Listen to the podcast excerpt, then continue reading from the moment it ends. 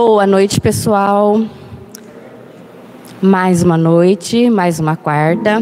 Estamos começando o nosso bate-papo, roda de conversa sobre o livro dos médiuns. Nós vamos iniciar fazendo uma prece e daqui a pouquinho a Márcia chega, aí, mas a gente vai dando início no estudo até ela chegar, tá? Deixa eu apagar as luzes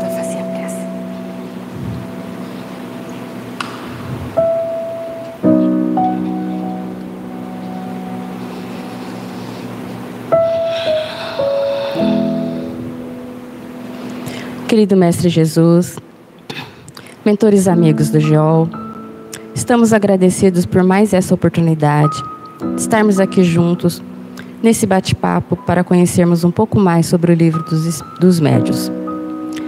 Possamos ter um bom entendimento, pois sabemos que durante o nosso estudo tem os espíritos aqui presentes também para aprender. Possamos ter um bom discernimento de tudo que aqui for dito conseguirmos passar esse conhecimento para eles também. E que na segunda parte possamos ter um uma boa noite, um bom trabalho mediúnico, auxiliando todos que forem precisos. Obrigada, que assim seja.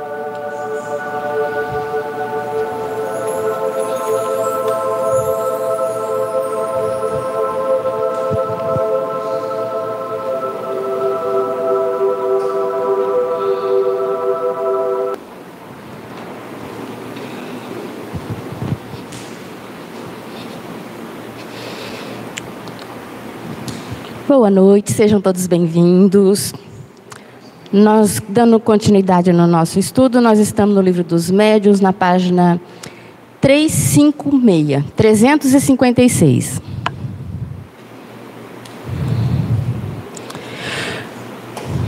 Nós estamos falando sobre as evocações, no capítulo 25 das evocações. 356.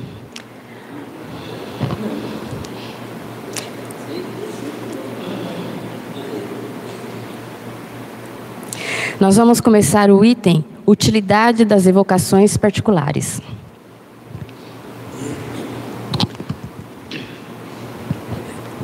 Eu vou começar a ler e a gente de, tira as dúvidas junto. É, utilidade das evocações particulares, pergunta 281. As comunicações que se obtêm dos espíritos muito elevados ou dos que animaram grandes personagens da antiguidade são preciosas pelos ensinamentos que encerram. Esses espíritos conquistaram um grau de perfeição que lhes permite abranger muito mais extenso campo das ideias penetrar mistérios que escapam ao alcance vulgar da humanidade e, por conseguinte, iniciar-nos melhor do que outros em certas coisas. Não se segue daí sejam inúteis as comunicações dos espíritos de ordem menos elevadas. Delas, muitas instruções colhe o observador. Para se conhecerem os costumes de um povo, mister se faz estudá-lo em todos os graus da escala. Mal o conhece quem não o tenha visto senão por uma face.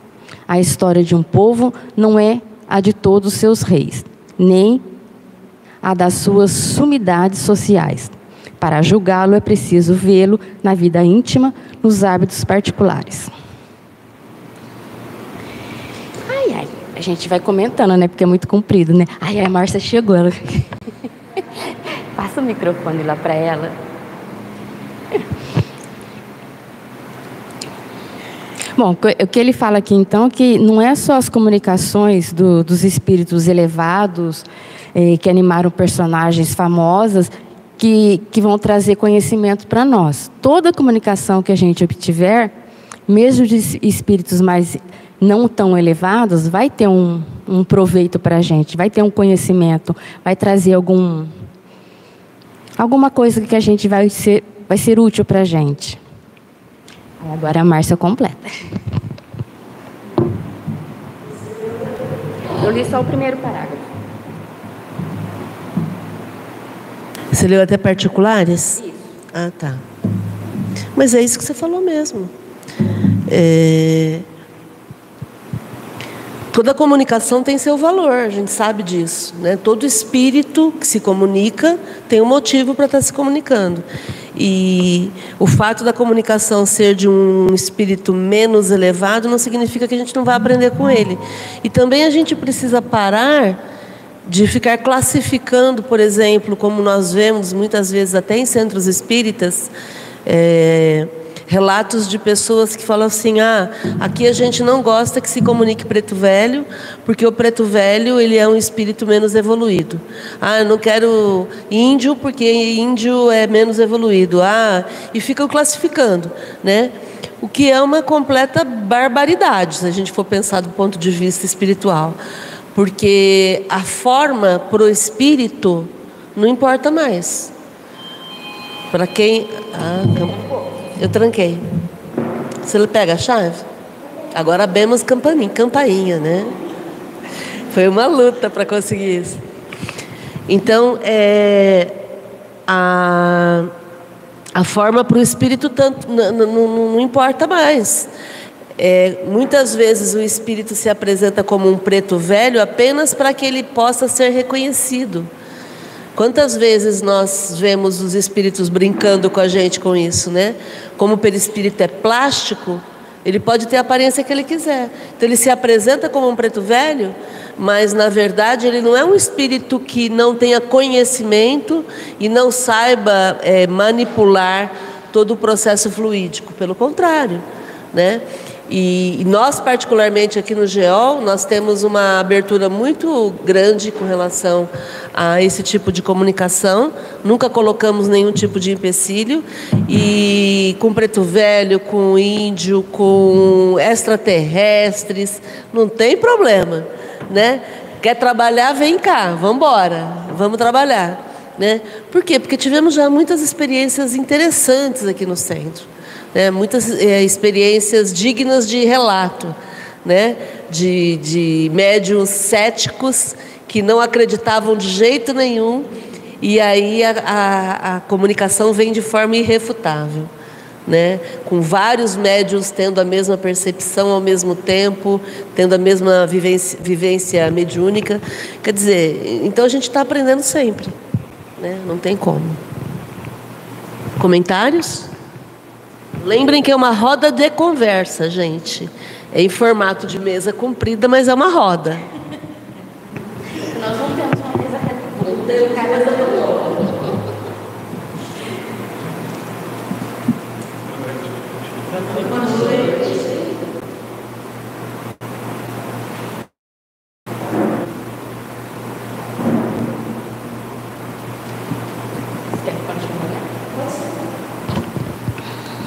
Ora, os espíritos superiores são as sumidades do mundo espírita. A própria elevação em que se acham os coloca de tal modo acima de nós. A terra, a distância a que eles estão, deles estamos. Espíritos mais burgueses que se nos revelem essa expressão nos tornam mais palpáveis as circunstâncias da nova existência em que se encontram. Neles, a ligação entre a vida corpórea e a vida espírita é mais íntima. Compreendemo-la melhor, porque ela nos toca mais de perto. Aprendendo pelo que eles nos dizem, em que se tornaram, o que pensam e o que experimentam. Assim, de bem como os viciosos, os grandes e os pequenos, os ditosos e os desgraçados do século, numa palavra, os que viveram entre nós, os que vimos e conhecemos, os de quem sabemos a vida real, as virtudes e os erros, bem lhes correspondemos as alegrias e os sofrimentos. A umas e outras nos associamos, e destes e daqueles tiramos um ensinamento moral tanto mais proveitoso quanto mais estreitas forem as nossas relações com eles. Mais facilmente nos pomos no lugar deles que foi nosso igual, do que no do que no de outro que apenas divisamos através da miragem de uma glória celestial. Os espíritos vulgares nos mostram a aplicação prática das grandes e sublimes verdades, cuja teoria os espíritos superiores nos ministram. Aliás, no estudo de uma ciência, nada é inútil. Newton achou a lei das, das forças do universo no mais simples dos fenômenos. Continua lendo, Marcelo? A evocação dos espíritos vulgares tem, além disso, a vantagem de nos pôr em contato com espíritos sofredores, que podemos aliviar e cujo adiantamento podemos facilitar, por meio de bons conselhos. Todos, pois, nós podemos nos, tor nos tornar úteis ao mesmo tempo que nos instruímos. Há egoísmo naquele que somente a sua própria satisfação procura nas manifestações dos espíritos. E da prova de orgulho aquele que deixa de estender a mão em socorro dos desgraçados. De que lhe serve obter delas comunicações de espírito de escola, se isso não se faz melhor para consigo mesmo nem mais caridoso e benévolo para com seus irmãos deste mundo e de outro? Que seria dos pobres doentes se os médicos se recusassem a lhes tocar as chagas? Ai, agora você. Agora vocês. Bom, então quando a gente pensa no espírito superior, a gente tem que entender que o espírito superior ele não surgiu do nada. Ele é superior porque ele progrediu. Por isso é que ele é classificado como um espírito superior. Então, quem são os espíritos superiores? As pessoas que eram vivas e que desencarnaram e agora estão no mundo espiritual e que estão nesse processo de progresso mais evidente. Essa elevação em que eles estão, que os coloca acima de nós, é, vai mostrar para a gente a distância que a gente está deles enquanto a gente está aqui aterrado. Estamos aqui na terra, né? Aí eu achei muito legal esse, essa expressão do Kardec. Nós tivemos uma big aula na Academia da Felicidade nesse, nessa última quinta-feira sobre consciência de classe com a professora Paula Eduarda Canhadas o Carlos a conhece, né? Paula Eduardo é sensacional. E ela deu uma aula para a gente de consciência de classe que foi assim, impecável. Impecável. É, é, foi, foi uma coisa linda de viver aqui na Academia da Felicidade. E a, a Paula estava falando exatamente sobre essa questão. Ou a gente é proletariado ou a gente é burguesia. Porque o proletariado é quem precisa trabalhar para viver. Se ninguém aqui vive de renda acima de um milhão de reais por mês, somos todos proletariado, né? Fora disso, vem os burgueses, que são quem são os burgueses? São aqueles que acham que são alguma coisa. São aqueles que acham que não precisam trabalhar para viver. Né? E o Kardec usar o termo burguês aqui, eu acho muito interessante, porque era exatamente essa discussão que havia na época de Kardec. Vamos lembrar que Kardec vivia e o imperador da França era Napoleão III. Então eles haviam passado pela Revolução Francesa, que mudou um pouco, mas não mudou tudo. O Kardec ainda, quando a gente chega no finalzinho desse livro, é exatamente nesse livro, quando ele vai falar do estatuto da Sociedade Parisiense de Estudos Espíritas, ele fala que ele tinha que submeter o estatuto para a polícia local, então havia um policiamento naquela época. É, o Kardec não podia falar tudo, mas Kardec é progressista o tempo todo nas leituras que a gente vai fazendo.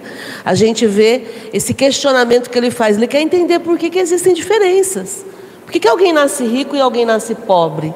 E aí ele fala que se um espírito se acha mais burguês, né, porque ele está numa circunstância um pouco melhor, isso não significa nada, porque a circunstância ficou na terra. Se ele tinha grana, se ele tinha posição política, se ele tinha respeito, isso tudo ficou com o corpo.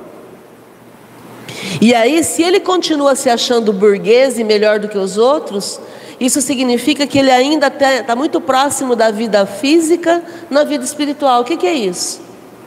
Ele está materializado. Ele está achando ainda que ele tem título. Ele está achando ainda que ele é melhor que os outros. Ele está achando ainda que ele tem sangue azul, sangue melhor do que o dos outros, né? Alguém quer fazer algum comentário?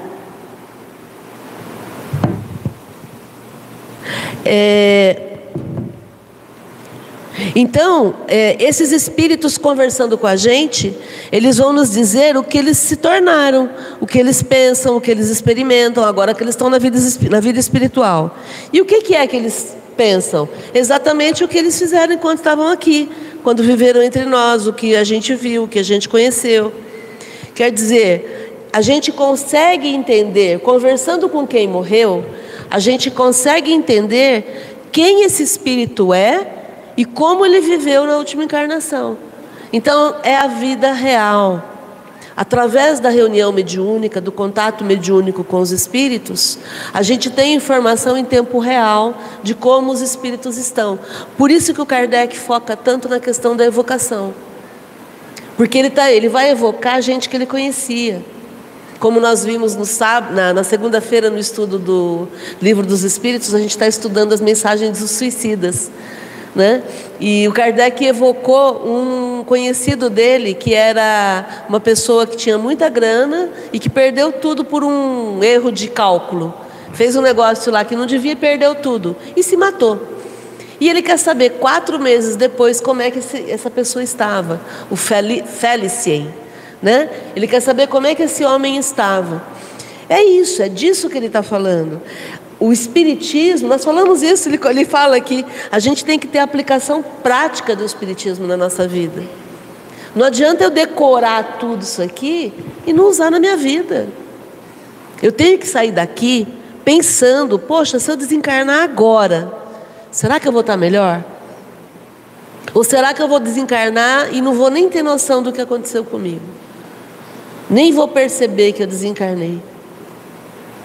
Tem uma história do Bezerra de Menezes a respeito de um médium, de um espírita famoso mineiro, que eu não lembro o nome. Esse espírita estava dormindo e aí ele acordou e ele viu o doutor Bezerra do lado da cama dele. E aí ele fala assim para o Bezerra: Bezerra, eu não sou médium. Então, de duas, uma. Ou eu virei, ou eu desencarnei. E aí o Bezerra fala: Bem-vindo à vida espiritual, meu irmão. Você não virou médico, você morreu. Então, como é que a gente vai estar assim que a gente desencarnar? Como é que vai ser? Ou a gente vai ficar entorpecido, sem saber o que está acontecendo? Nossa, que... chama alguém, chama o Lucas lá, pelo amor de Deus. Deixa eu grudar no Lucas para o Lucas me ajudar. Não, o Lucas tem que viver a vida dele. Maria de Fátima tem que viver a vida dela. Para. Eu é que cuide da minha vida, dos meus perrengues, eu que assuma meus BOs, né? Então, como é que a gente viveu? É isso que os espíritos vão falar. Eles vão nos falar desse lugar, né? E os espíritos vulgares, quer dizer, aqueles espíritos que não são evoluídos, eles vão nos mostrar exatamente como é que é. Então, a evocação dos espíritos que não são evoluídos também vai nos colocar em contato com esses espíritos sofredores. E aí a gente vai fazer a função da reunião mediúnica. O que, que é? A gente acha, né, no, nossa, no nosso bom samaritanismo, eu, ah, eu sou uma pessoa muito boa, viu, gente? Dá licença, né? A gente acha que a gente é muito bom. Então eu vou na reunião mediúnica para socorrer os espíritos. Olha como a gente é bonzinho né? E a gente se esquece que é tudo mentira isso. Isso aqui tudo é, é uma desculpa. Por quê? Porque a gente vem na reunião mediúnica mesmo para entender o que, que acontece na vida espiritual. E muitas vezes as comunicações são um tapa na cara. Porque a gente chega aqui e fala: Meu Deus, ele está falando de egoísmo, eu sou egoísta. E se eu não mudar, eu vou ficar assim quando eu desencarnar.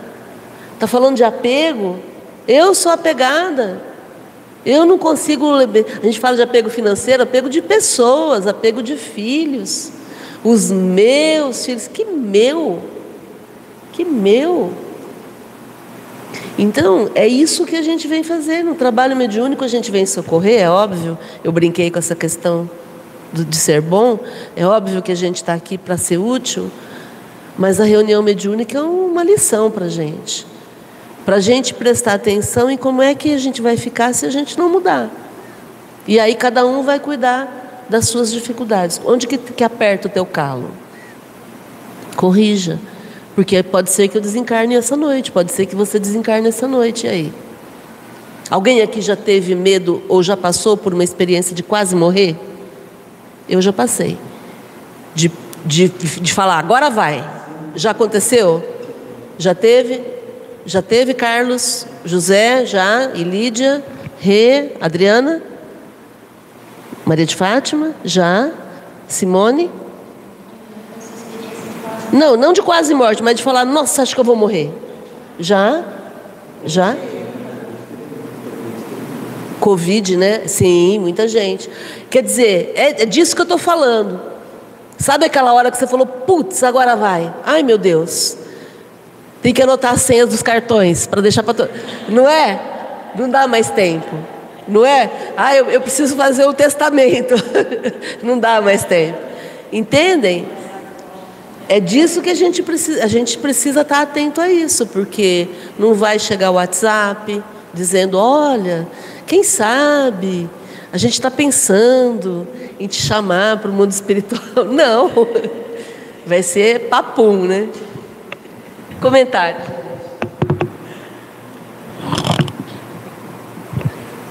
Não vão te chamar no RH, né? Só vai abrir a porta e falar, tá demitido. Não tem RH no. Não tem, não tem aquela salinha para você ser demitido. Vai ser assim, no, no ato.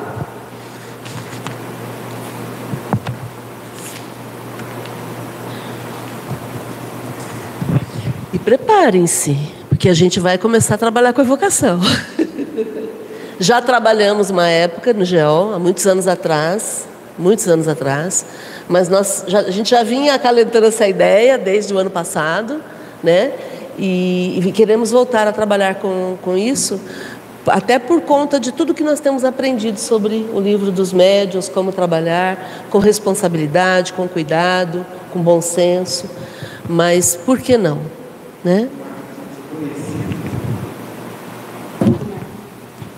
Vocês pretendem trabalhar com evocação de espíritos conhecidos, parentes, familiares, amigos, desencarnados, ou espíritos conhecidos dentro da literatura espírita?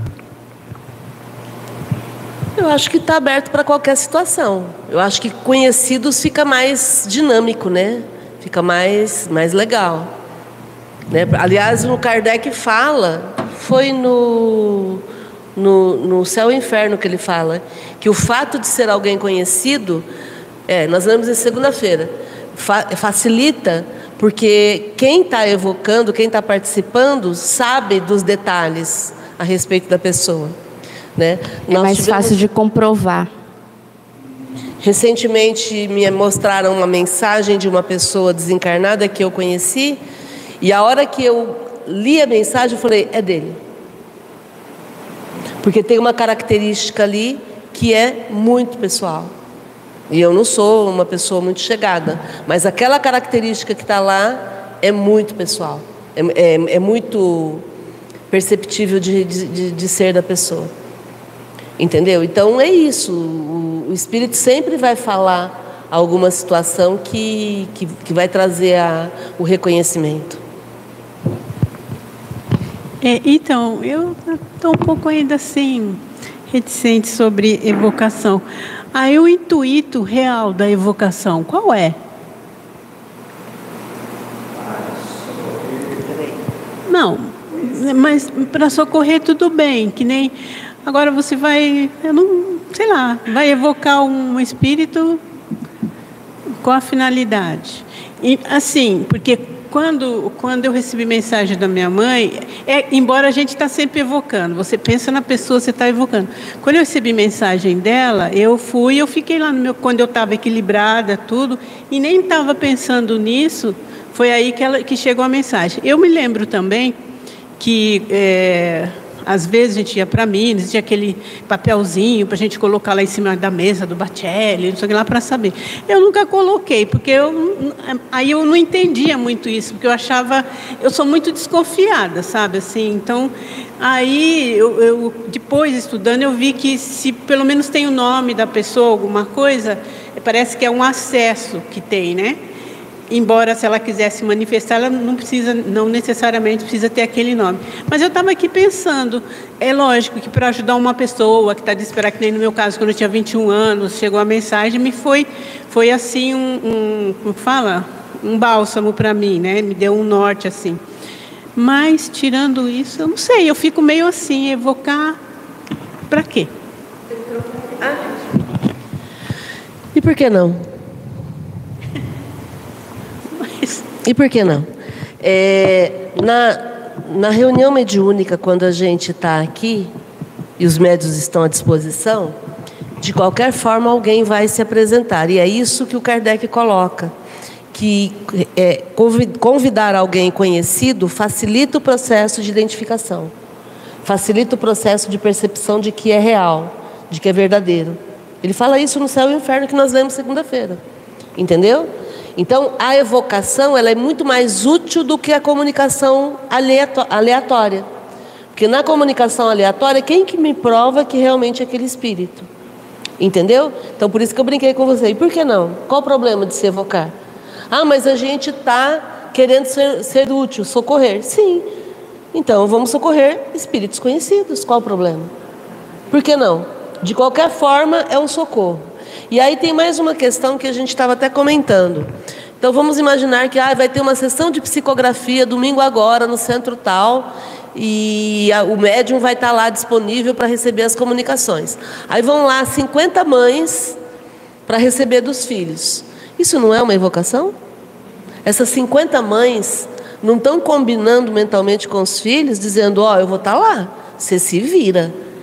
Quero ver se você não vier me dar um, um, uma notícia. Eu quero notícia, se vira. Isso não é uma evocação? E ainda mais de mãe, vai discutir com mãe, gente. Não é? Vai discutir com mãe. Quer dizer, é um processo de evocação oculta.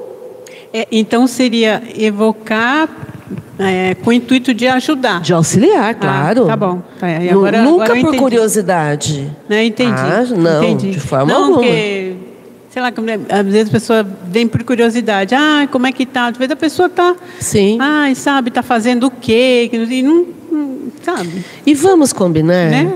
E vamos combinar que desde antes da pandemia a gente já tem trabalhado com evocação em alguns casos específicos, né, Lucas? O Lucas, a Maria de Fátima, a Regina que o digam. E aí, durante a pandemia, quando ninguém podia estar junto, a gente fez quatro atendimentos por evocação online. A Regina na casa dela, a Maria de Fátima na casa dela, o Lucas na casa dele incorporado e eu na minha casa mediando. E a gente fez quatro socorros, dois dele fora do estado, né?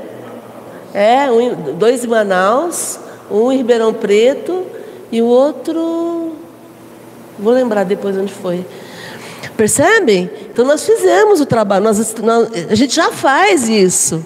Né? Até online, quer dizer, é óbvio que sem nenhum tipo de sem noção, existe, existe essa palavra? Falta de noção? Sem nenhuma falta de noção, a gente conversou muito antes como é que seria, combinamos, né? Fizemos de uma forma equilibrada, com prece, com oração. Eram socorros específicos e necessários. Não aconteceram da mesma forma que aqui, porque aqui a gente já fazia esse tipo de trabalho anteriormente, antes da pandemia. É, nós fizemos. A, é, a outra foi em Rio Preto. Foi aqui em Rio Preto. É, mas a gente fez online. Né? É, e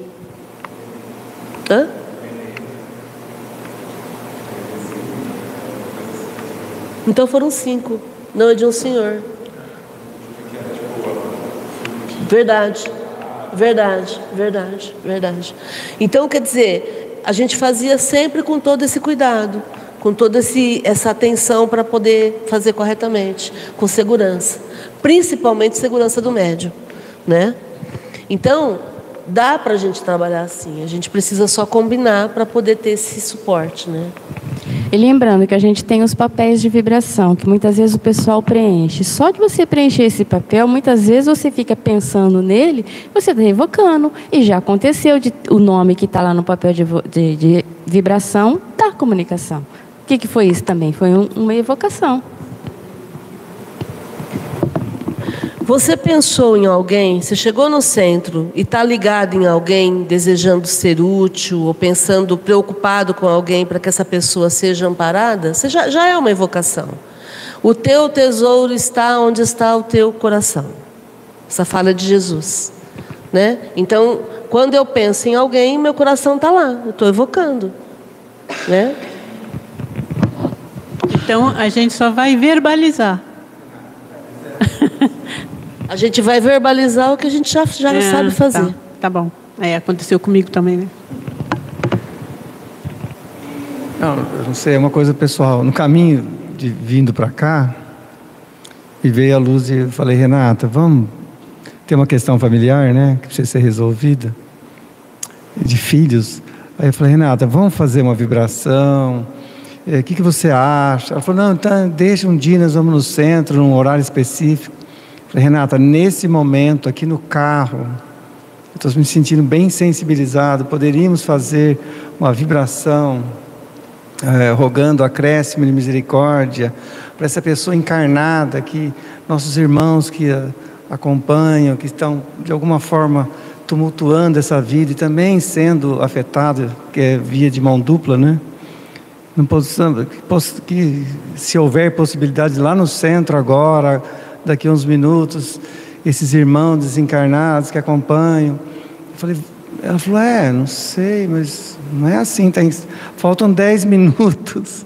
Eu falei, vamos, eu estou sentindo isso, vamos vibrar, de repente, se for é, misericórdia, se, se, é, se, houver esse merecimento, e for esse momento, que está tudo certo se não for, se for minha ansiedade, minha é, falta de resignação, está tudo certo. Então nós fizemos uma espécie de evocação. Falei, me ajuda, que em dois fortalece a vibração, potencializa, né? Foi isso. Legal. Para que ter tanto conhecimento se a gente não, não aplicar, né, Marcos?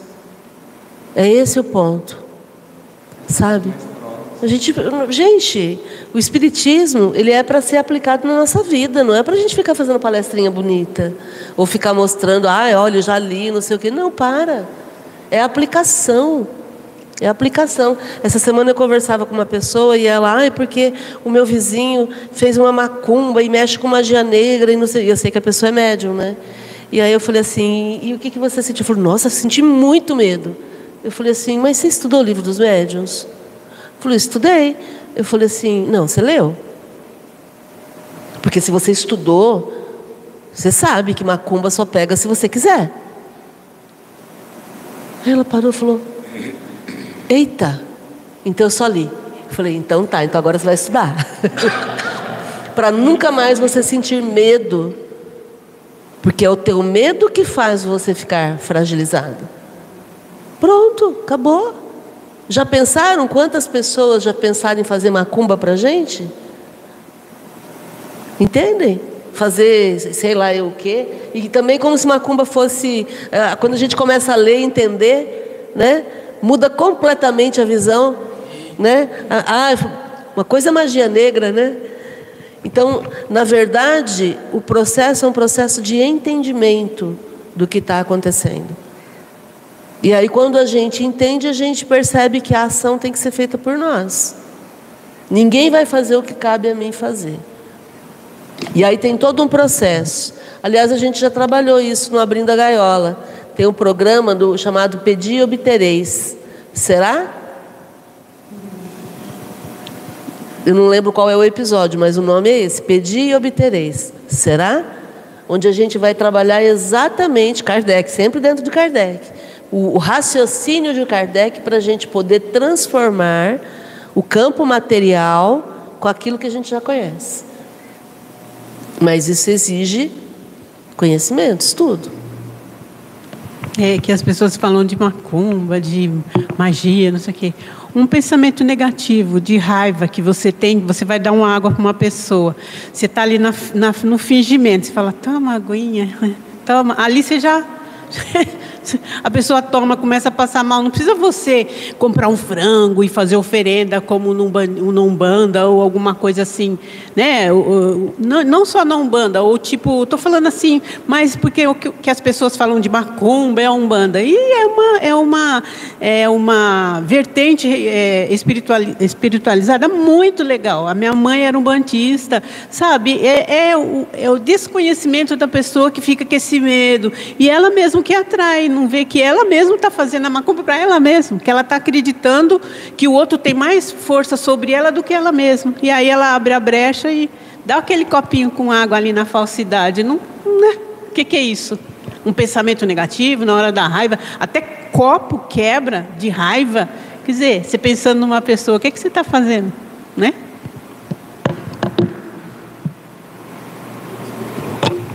E vamos lembrar que se você decidir que você está azarado, nem Deus pode te ajudar.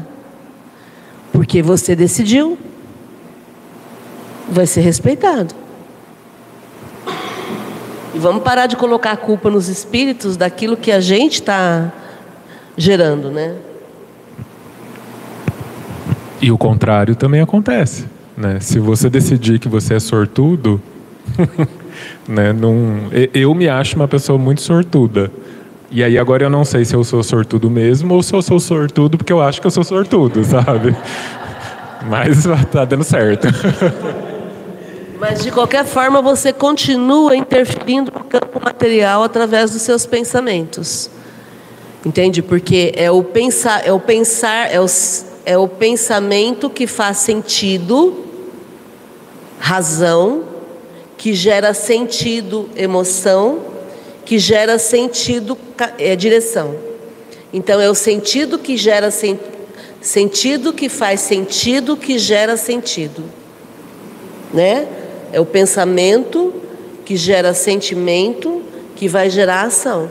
Quando você decide que você é uma pessoa abundante de sorte, você acaba se associando com situações e atraindo pessoas e acontecimentos que tenham a ver com os resultados de sorte. Entendeu? É. Toda vibração gera uma frequência e toda frequência gera sintonia. Entendeu? Então você vibra, essa vibração vai gerar uma, um, um, um, canal de frequência e essa frequência vai, vai significar uma sintonia. Quer mudar? Muda a forma como você está pensando, né? Ô Márcia, tirando que o que era colocado na encruzilhada não era era outro sentido, né? Era não era para provocar o mal, e sim para alimentar os escravos fugidos, né? Os escravos que fugiam é, se alimentavam daquilo que era deixado ali naquele, na, naquela oferenda. Né? Então, por isso o frango, a pinga era por conta do, do frio, do cansaço. Né? A farofa e, e o frango era comida. E a vela é para poder enxergar ali no, no, escuro, porque eles estavam fugindo do, do, dos capatazes. Então, como que o conhecimento liberta a gente, né? Muito bem lembrado, Dri. E a gente tanto medo, e a gente durante tanto tempo sentindo tanto medo, né? E aí com, com esse dado histórico, né, a gente percebe que na verdade o que acontece na macumba é a intenção de quem fez. Porque não dá para dizer que essas macumbas faziam mal para alguém, sendo que elas alimentavam, dava, matava sede, né, e ajudava. Então, assim, continua sendo do mesmo jeito. Né? Eu acho que a intenção de quem faz interfere no, na, no resultado da coisa, porque é a intenção que está fazendo, não é o frango, né? Mas e aí entra o outro lado que é vigiar, né? Se você tiver vigilante, não, não vai te atingir, né? Muito bom. Comentário, gente?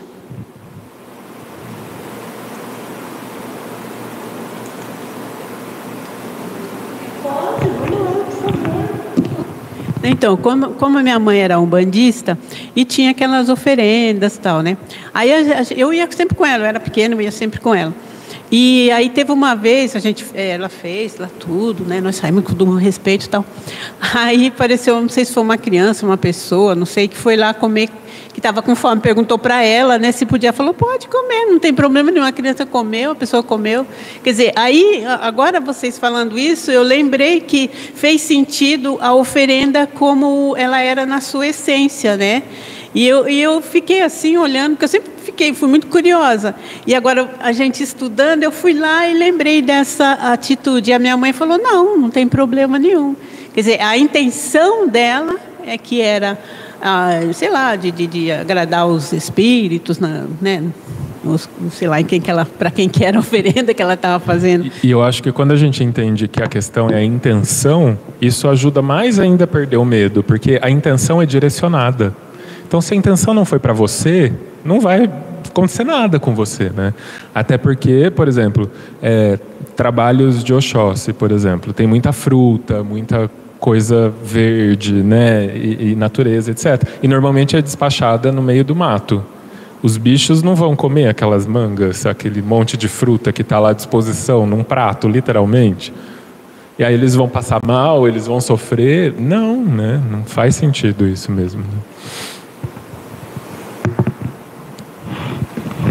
Muito bom, gente. Vamos para frente? 282. Questões sobre as evocações. Agora vai ser muito legal, porque Kardec, como sempre, didático, né?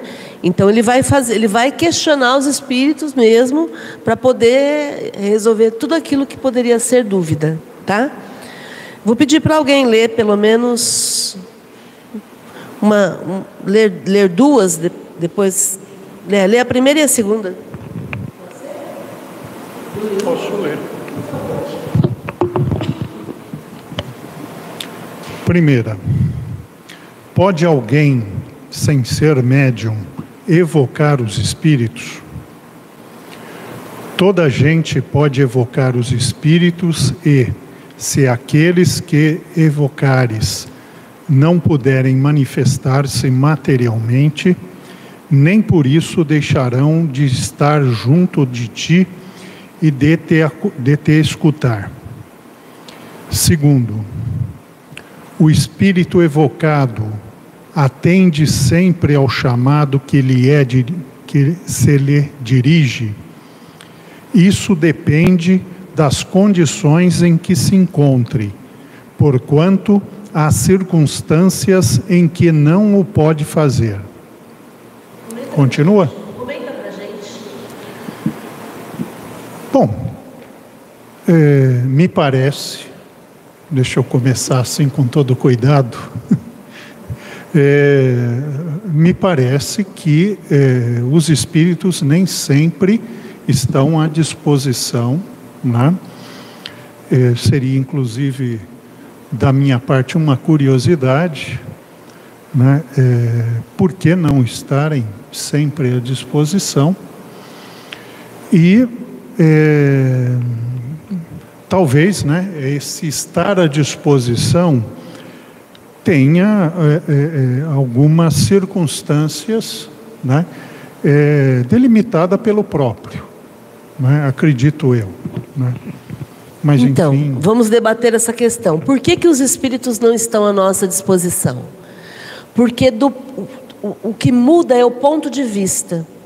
Do ponto de vista dos espíritos, eles estão na vida verdadeira. Estar encarnado é uma mera situação. Ah, eu vou ali encarnar na terra, daqui a pouco eu estou de volta. Porque a vida verdadeira é a vida espiritual. Então, isso por isso eles não estão à nossa disposição, porque quando eles estão no plano espiritual, eles voltam para a verdadeira vida. E aquilo que para nós é tão importante aqui na, na matéria, para eles é uma bobagem. Entendeu? Por exemplo, alguém que eu brinquei agora há pouco a senha do cartão, né? Ah, eu morri e esqueci de deixar a senha da conta. Para quem acabou de morrer, que conta? Para que dinheiro? Agora que eu voltei para a vida espiritual, eu estou pouco me lixando com o que ficou aqui na Terra.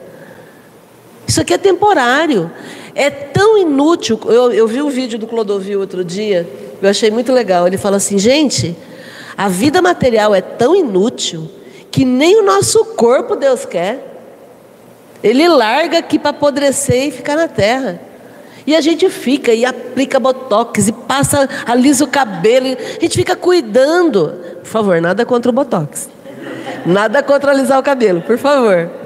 Fiquem lindas, lindos, maravilhosos. Cuidem do equipamento, né? Cuidem do, do instrumento.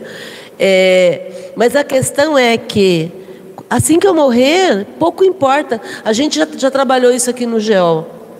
São nove sistemas nos apertando para baixo, que é o financeiro, o sistema financeiro tá, tá, é, o, é o supremo, sistema nos, nos massacrando, sistema financeiro que manda no sistema político, que manda no sistema religioso, que manda no sistema educacional, que manda no sistema cultural, que manda no sistema social, que manda no sistema familiar, que manda no sistema pessoal.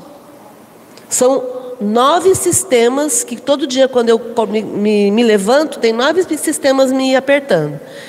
Eu vou viver de acordo com o dinheiro que eu tenho, de acordo com a política que está acontecendo, nós estamos vendo isso na prática. A política faz as leis e as leis regem a nossa sociedade. A política é, vai mandar na religião, então a religião muitas vezes determinando como é que é a nossa vida, a educação determinando até onde a gente chega, é, a, a cultura dizendo o que pode o que não pode, a sociedade controlando isso, a família controlando também. Quantas pessoas falam, ah, domingo tem que almoçar na casa da mãe, porque se você não for almoçar na casa da mãe, vai ser deserdado. Né? Na minha casa não tem isso, não. Nunca teve. É, é, e aí todos esses sistemas apertando a gente para baixo. E aí, por último, ficando o sistema pessoal. E a hora que a gente morre, o que, que sobra? Só o pessoal. Assim que eu morro, não importa de que família eu faço parte, não importa é, em que sociedade eu vivia, não importa que cultura que eu gostava, não importa quais mídias que eu seguia, não importa é, que religião eu professava, nem o tamanho da minha conta bancária, nem o partido político imediatamente tudo isso desaparece. Só fica o pessoal. Entendeu? Então a gente fica o tempo todo cuidando é, é, do ponto de vista material, achando que a vida material é o máximo, e assim que a gente morre, a gente perde completamente essa, essa referência. A referência é espírito. E a Ururaí cansa de falar isso para nós aqui na Academia da Felicidade. Você é um espírito um princípio inteligente do universo. E a gente fica se limitando. Você é do universo, você vai para onde você quiser. Não tem mais nada que te prenda. Entendeu? Então eles não estão à nossa disposição porque não é assim. Não é para ser assim. Não é para ser centrado na terra. Não é para ser centrado na matéria. É para ser centrado na vida espiritual. E do ponto de vista da vida espiritual, pouco me, estão pouco se lixando com a senha do banco. Eles têm coisas muito mais importantes para se preocupar agora. Entendeu? Por isso é que eles não estão à nossa disposição. Não sei se ficou explicado.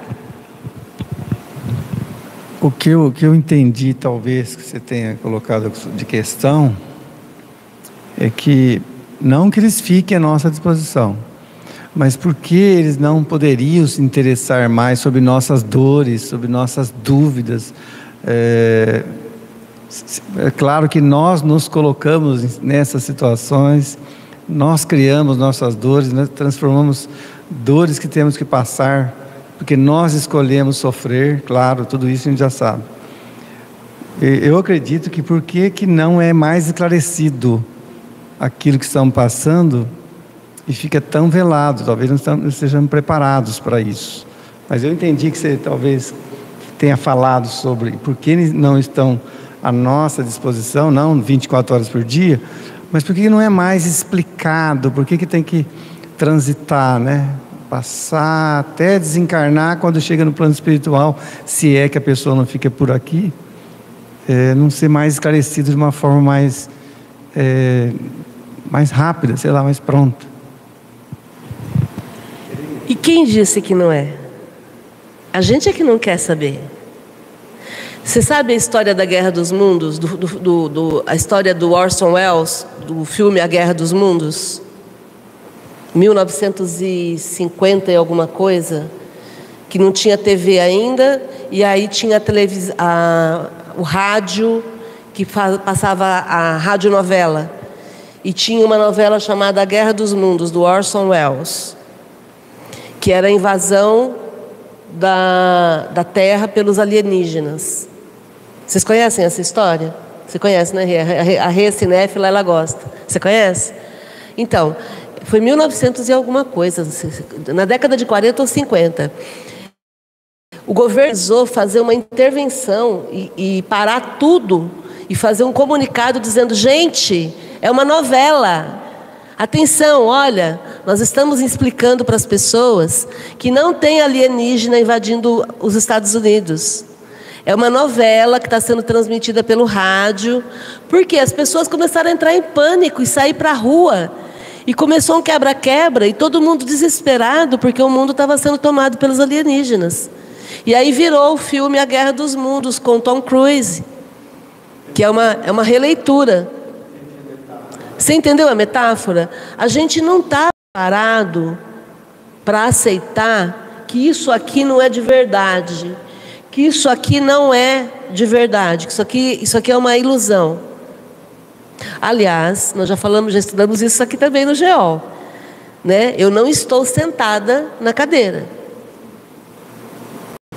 Sinto muito informá-los. Porque o dia que eu sentar na cadeira de verdade, vai acontecer uma explosão atômica. A gente aprendeu isso na, na, nas aulas de física. Né? O que existe é o máximo de aproximação do meu corpo da cadeira. É a repulsão, o que, eu, estou sentindo é a repulsão da cadeira com o meu corpo. Porque se acontecer de eu sentar, de eu tocar na cadeira, acontece uma fissão nuclear, que é uma explosão. Percebe? Então a gente não tem nem noção de que isso tudo aqui não é de verdade. A gente também não está enxergando a mesa. Acaba com a luz para ver. A gente só vê o reflexo da luz na, no, no, no móvel. Percebe? Então a gente não está ainda preparado para certas coisas. Do mesmo jeito que os ETs não vão aparecer na Praça da Matriz. Porque se acontecer isso, vai acontecer, o governo vai ter que fazer um comunicado. Entendeu? Então, o mundo espiritual ele vai sendo revelado para a gente não homeopaticamente, porque tudo que a gente está lendo a gente já sabe. Não tem nada de homeopático no meu entendimento. A obra está completa. Quem vê a, mensagem do, Fel, do Felicien não se mata. Não se mata. Porque é muito, muito é, esclarecido o que ele fala ali. Ou é, suicídio é uma escolha inadequada. Entendeu? Só que as pessoas continuam se matando. Por quê? Porque ainda não entenderam. Não querem enxergar. Entendeu? Então, e outra coisa, aí, aí, agora uma questão com relação ao que você falou assim, por que, que eles não, não nos, nos, apoiam, não nos orientam? Você tem, tem junto de você o teu guia protetor, o teu espírito mentor, que é o teu anjo de guarda, o mentor. Eu tenho o meu. Ela tem o dela. Você quer mais exclusivismo do que isso? Agora, quantas vezes o meu mentor fala, Márcia, cala a boca? E eu falo, ah, para, vai, sai, sai. Quantas vezes? Eu sei o que eu estou fazendo. Para, não, não, se intromete. A vida é minha. Quando você tiver teu corpo, você. Quantas vezes a gente fala isso? Entendeu? Então você quer apoio, amparo maior do que ter alguém que está ali, que é, não é teu mordomo, mas é teu guia. Guia é de caminho. Guia é caminho, é para mostrar o caminho. Ó, vem cá, vem cá. Eu desconheço algo mais especial do que isso, no meu entendimento.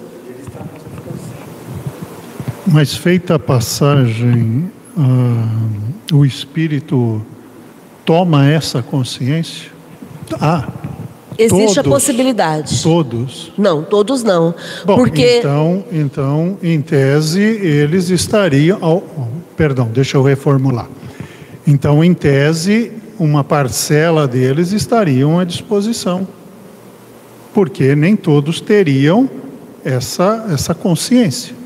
sim, a disposição como? A disposição da gente? Sim, para serem. Ah, sim, t- tanto que a gente tem, tem os espíritos zombeteiros, que gostam de pregar peças, os espíritos brincalhões, que gostam de ficar entretidos, que ficam marcando passo, marcando passo, até que alguém chega e fala: Meu, você vai ficar aí até quando? A vida está andando. Ó, tem aqueles que ficam no, no- na vingança, no desejo de vingança. Entendeu? É óbvio. Mas é, é, o grau de lucidez vai ser de acordo com o grau de lucidez quando encarnado. Entende? Alguém que tem, que tem o entendimento da vida espiritual vai ter mais facilidade quando ele perceber que está morrendo. A gente brinca sobre isso aqui. A gente treina para morrer. A gente sempre fala sobre isso aqui no GEOL. Por quê? Porque se a gente não treinar para morrer, pode acontecer de eu morrer e não perceber. Então fique atento, eu sempre falo isso na reunião mediúnica. Se de repente eu estou num lugar e eu começo a conversar, Lucas, o Marcos, o Carlos, e ninguém me ouve. Todo mundo me ignora. Aí falou, ô José, me ajuda aqui. E José nem está aí comigo. Ué, mas por que, que o Lucas, o Marcos, o Carlos e o José estão me ignorando? O que, que eu fiz para eles? Que isso? Eu estou falando com eles, oh, eu preciso de ajuda, gente. Estou passando mal aqui, vocês podem me ajudar? Então, se você começa a conversar e ninguém te dá ouvidos, fique esperto. Pode ser que você tenha morrido e não percebeu. Outra coisa, percebeu que morreu? Putz, já foi. Prece, ore, peça ajuda, humildade. Peça, pe- peça, olha, gente, já percebi que, que já foi, perdi, perdi a oportunidade na Terra, eu preciso de ajuda. Por favor, alguém pode me ajudar? Humildade. Humildade para pedir socorro. Entendeu? Ah, não, eu sou forte. Então, aí é orgulho. Estou me achando melhor do que todo mundo. Você entendeu? Então, cada um vai desencarnar do jeito que estava. Se eu sou arrogante, se eu sou orgulhosa, se eu sou metida, eu vou desencarnar e não vou querer ajuda de ninguém. Pode deixar, deixa que eu me viro. Entendeu? Então, é, é, varia ao infinito. Vai depender de cada um. Nunca tem a mesma experiência de desencarne. E outra coisa, só para terminar isso. O que a gente teme, na verdade, não é a morte. A gente teme, na verdade, o passamento. Como que vai acontecer a morte? Porque a morte em si nós já morremos inúmeras vezes. Então, a hora que estiver acontecendo, a gente vai saber que está acontecendo. Tanto é que a gente vê isso em filme, né? A pessoa fala assim: Ah, eu estou morrendo. Fala assim: Não, para, você vai melhorar. A pessoa fala: Eu estou morrendo. Porque a gente sabe. Mas a gente teme é sofrer no momento do passamento. Fala, José. Ô, Márcia, esse esclarecimento que você deu para nós aqui agora veio de alerta para que nós possamos procurar fazer o, o possível de aproveitar os minutos encarnados na Terra para que nós, nós puder, quando desencarnar, não ficar enrolado aqui no, no corpo. No Foi cemitério. muito bom o senhor tocar Então- nesse assunto. Então, eu vou um- colocar um ponto aqui para nós fazer, para todos nós aqui fazer uma observação. É. Que se nós não aproveitar o tempo e essas orientações que você passou agora para nós aqui, eu pergunto para vocês: vocês podem aproveitar há uma hora atrás que passou Você não vai conseguir aproveitar essa Já hora. foi, né? Essa já foi. E assim acontece com nós aqui encarnados na Terra. Legal. Vamos procurar cada minuto da vida a gente adquirir um passo para frente para quando nós desencarnar, nós fazer o curu fala, não rastejar, voar. Voar. Por isso que eu tenho uma camisa lá que o Uru colocou nessa camisa uma palavra que todos nós temos que pensar e analisar. Que você tem, ou você muda, ou a vida muda você. Exatamente, seu José. Seu José, vamos aproveitar a sua experiência. Você está com 86 anos. O senhor está com 86 anos. O senhor está com 86 anos. Isso. O senhor quer viver até que idade?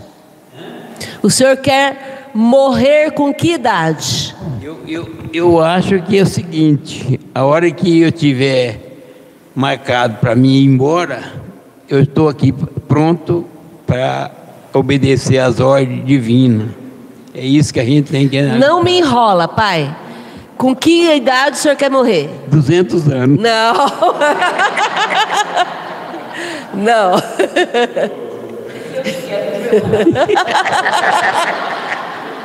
Com que idade o senhor quer morrer, pai? Bom, eu estou com 86. Com que idade o senhor quer morrer? Ah, Eu tô, eu tô percebendo que eu já estou lá no perímetro para descer. Não, pela idade, pela idade, o senhor está mais próximo. Então, Perfeito. isso. Mas com que idade o senhor quer morrer? Uai, até 90 anos tá bom demais. Daqui a oito anos? Daqui quatro. Ah, daqui a quatro anos? Olha lá se eu chego lá. É muito, muito, muito cedo. Não, Muito cedo. é na hora de ir embora. Não. E eu fico muito feliz É, que eu percebi nesse momento é. que quem me colocou no mundo passou por aqui. Tá, entendi. Legal. gente, é com essa tranquilidade que a gente precisa falar da morte. Porque, entende? Então, Pode acontecer com qualquer um de nós. Né? Olha o Silvio Santos, está enterrando todo mundo, né? Todo mundo que queria o cargo dele está indo embora. Percebem? Né? Então, é a gente estar preparado a todo momento. Oi, Dri. Ele só tem que vigiar Para não ir antes, para né? não ir antes. A bronca da filha. Como subir em árvore, né? É. Subir em escada. Legal. Muito bom. Não subir na mangueira para apanhar manga, exatamente. Bronca ah, no ar. Gente, eu quero dar o boa noite aqui para Maria das Mercês Carvalho, de Salvador e de Rio Preto. Bem-vinda, Mercês. Dar as boas-vindas para Helenilda Mira, lá de Salvador. Bem-vinda, Helenilda. E para o Uraí Barroso, que está online hoje aqui de Rio Preto. Seja bem-vindo. Vou pedir para vocês curtirem a nossa reunião aí, por favor. Aperta aí no joinha, né? E compartilhem depois essa nossa reunião com mais pessoas, tá bom?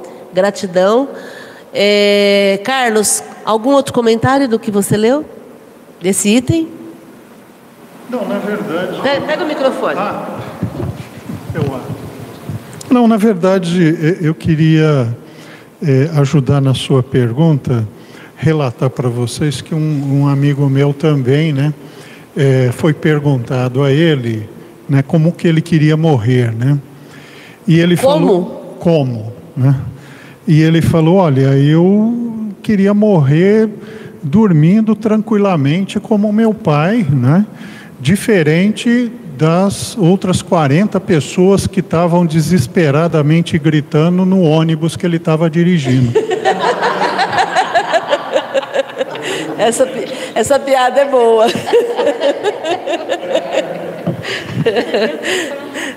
Legal. Então, a respeito dessa, de- eu estava pensando a respeito da disposição dos espíritos ficarem dis- de- disponíveis para a gente o tempo todo. Eu fico pensando, se a, se a vida daqui, quando a gente morre, é a mesma coisa, é tipo um- uma cópia, quando você está fazendo o seu serviço, alguém grita lá, Carlos, você está ocupado. Carlos, você está ocupado. Carlos, você está ocupado. Você não atende prontamente. Você vai primeiro ver as suas coisas para depois. Agora, se é uma coisa urgente, você vai. Acredito que seja mais ou menos a mesma coisa, que eles vêm no momento que realmente é necessário vir. Não é toda hora que fica chamando que vem esses espíritos. Pelo menos é isso que eu entendo. Faz né? sentido, né? Legal. Muito bom. Algum outro comentário? Oi. Só um comentário aqui rapidinho, de um, que me contaram hoje, só para a gente ficar um pouco atento, é, em relação ao suicídio. Tem uma pessoa que pediu tanta ajuda para a mãe que, que era para internar ele. E a mãe foi deixando, deixando, que está falando, ah, hoje eu não posso, ah, já não sei o que, sabe? Sempre foi é, adiando. Aí, agora essa semana ele chegou e aí ela viu. Ele pediu, pelo amor de Deus, me interna que eu vou me matar. E ela foi e internou. Que aí ela pegou, foi, ele está internado. Só que aí quando ela chegou em casa, que aí ela viu que ela tinha acabado de trocar o lençol da casa, da cama dele, e o, a cama estava sem o lençol. Tá. Então, quer dizer, foi no, no, limite, né? Foi no limite que, então, tem coisas que a gente tem que começar a prestar atenção, que pequenas coisas pode mudar. Ninguém se mata de uma hora para outra. A pessoa Sim. começa primeiro com pensamentos suicidas, depois com a ideação suicida, que é quando ela começa a fazer o planejamento, até ten tentar se matar. Né? Então tem todo um processo acontecendo. E a Associação Brasileira de Psiquiatria esse ano lançou uma normativa orientando a gente que é psicólogo a ficar atento à questão de que por trás de todo comportamento suicida existe uma doença mental não tratada. Então, é, normalmente o suicida ele é um doente psiquiátrico. Então, ou ele tem depressão, ou ele tem esquizofrenia, ou ele tem algum tipo de transtorno mental que vai acabar evoluindo para o suicídio. Então, ficarmos atentos a isso para poder prestar esse socorro. E se a pessoa pede ajuda, é, imediatamente chamar o SAMU. Tá? O, a, o procedimento é esse, chama o SAMU. Por quê? Porque eles têm condições de fazer o, o, cuidado imediato para que a pessoa possa interromper o ato suicida. É, e uma outra questão é o fato de que antigamente as pessoas diziam assim: ah, quem, quem quer fazer não ameaça. Isso já caiu por terra. Tá? As pessoas ameaçam, as pessoas postam nas redes sociais, as pessoas pedem socorro. Eu já passei muita vergonha de, de entrar em contato com as pessoas por conta de postagens. Eu nunca perco a oportunidade de entrar em contato. E a pessoa fala: Não, você acha? Não, não era nada disso, não. Eu falei: Tá bom, melhor, melhor assim. Então a gente prefere errar por excesso. A pessoa pediu ajuda, arrume socorro e, de preferência, pegue a mão da pessoa e leve a pessoa para o atendimento médico, porque ela precisa de socorro médico primeiro. Depois, psicológico, terapia. Muitas vezes a família também precisa de acompanhamento.